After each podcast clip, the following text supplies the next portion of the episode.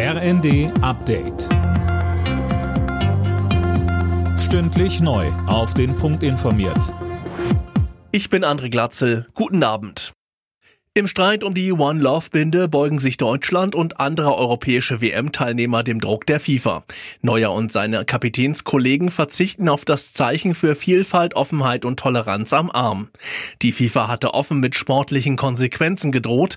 DFB-Präsident Bernd Neuendorf sagt, es stand die Frage im Raum. Wollen wir die Mannschaft, wollen wir unseren Kapitän äh, einem solchen Risiko aussetzen, dass wir sportlich sanktioniert werden? Und da war unsere Antwort mit den gesamten Verbänden, die teilnehmen, dass wir da gesagt haben, das äh, wollen wir, wie gesagt, nicht auf dem Rücken der Spieler austragen, diese ganze Debatte.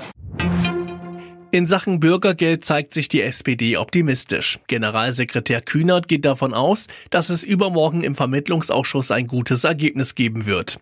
Es gebe einen breiten Rückhalt in der Gesellschaft und die praktische Vernunft müsse siegen. Klimakrise, Krieg und Inflation machen den jungen Menschen in Deutschland schwer zu schaffen.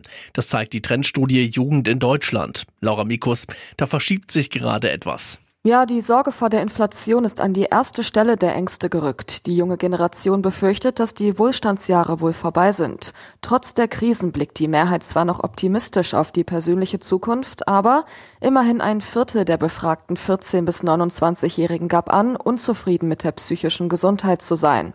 Da sind offenbar die psychischen Abwehrkräfte so langsam verbraucht, so die Studienautoren. England ist mit einem standesgemäßen Sieg in die Fußball-WM in Katar gestartet. Mit 6 zu 2 fertigte das Team von der Insel die iranische Nationalmannschaft ab. Die hatte vor dem Anstoß aus Solidarität mit den Regimekritikern in der Heimat geschwiegen, als die Nationalhymne lief. Alle Nachrichten auf rnd.de